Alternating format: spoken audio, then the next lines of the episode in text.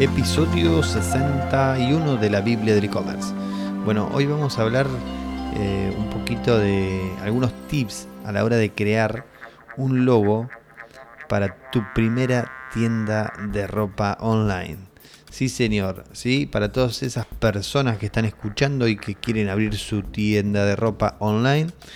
Y les voy a tirar algunos tips para que tengan en cuenta porque he visto algunos eh, algunos logos mal diseñados con eh, que tienen que bueno fallan tienen muchas fallas y nada. Eh, la idea de los logos a ver hay algo que es importante aclarar.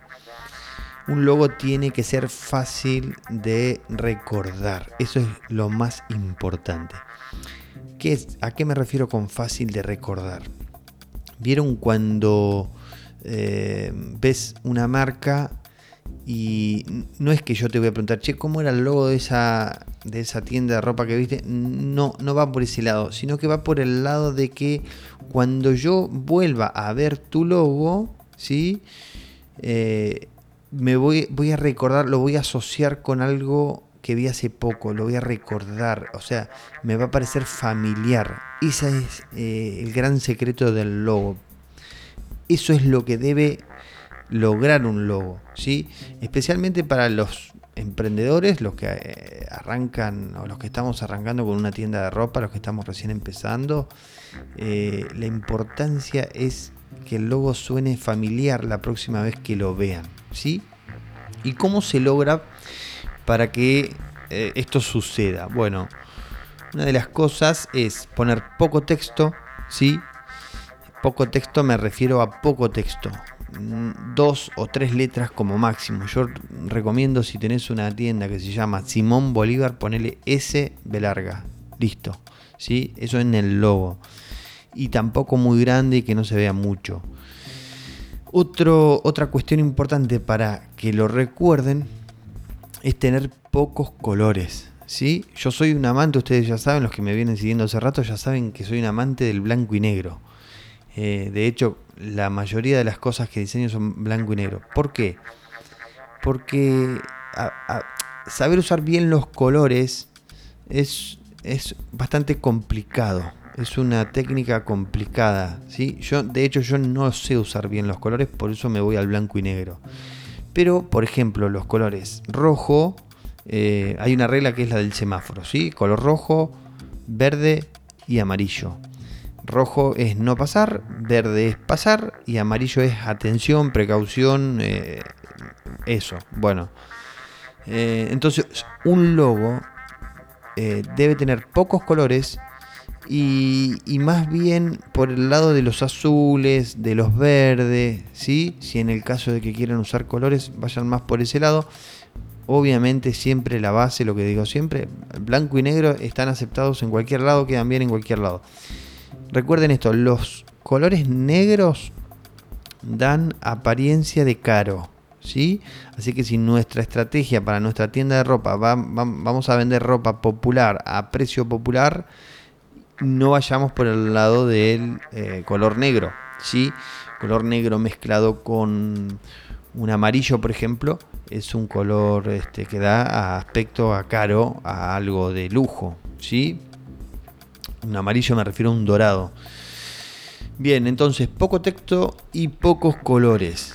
Em, y algo muy importante es agregar un elemento. ¿Sí? ¿Qué es un elemento? Puede ser un pajarito, puede ser un tweety, puede ser un bigote, puede ser un paraguas, puede ser una percha. Algo que tenga que ver, obviamente, con el rubro que estamos, eh, que queremos vender. No vas a poner en el logo de tu tienda de zapatos eh, un paraguas, ¿sí? Porque no lo va a entender nadie. Eh, si vas a vender zapato, bueno, poné un zapato, ¿sí? Eh, buscarle la vuelta por ese lado, ¿sí? Buscar elementos que tengan algo en algún punto que, que se vinculen. También, sí, también es posible usar algún elemento que no tenga que ver. Pero en ese caso, por ejemplo, hay un eh, de sillas, de sillas.com. Si vos te fijas el logo de, esta empresa, eh, tiene un bigote. ¿sí? Y no tiene nada que ver con una silla. Bueno, depende de la estrategia, depende de algunas cosas, también puedes usarlo, ¿sí? Pero nada. Eh, trata de buscar algo que sea realmente que abarque. Eh, estos de, de sillas.com ponen el bigote con la idea de eh, apuntarle al público que, eh, masculino, ¿sí? Entonces nada, mantenete en esos, en esas, en esas líneas que vas a estar bien. Agregale siempre un elemento, ¿sí? Un pajarito, un bigote, un mono, un paraguas, una percha, un vestido, lo que sea. Que, bueno, ahí yo hice unos videos en YouTube que, están buenos, que los voy a ir cargando, ya los tengo listos y los voy a ir eh, publicando. Ya hay uno publicado para tiendas de ropas de bebé. Mañana voy a publicar otro que es para tiendas de ropa de hombres.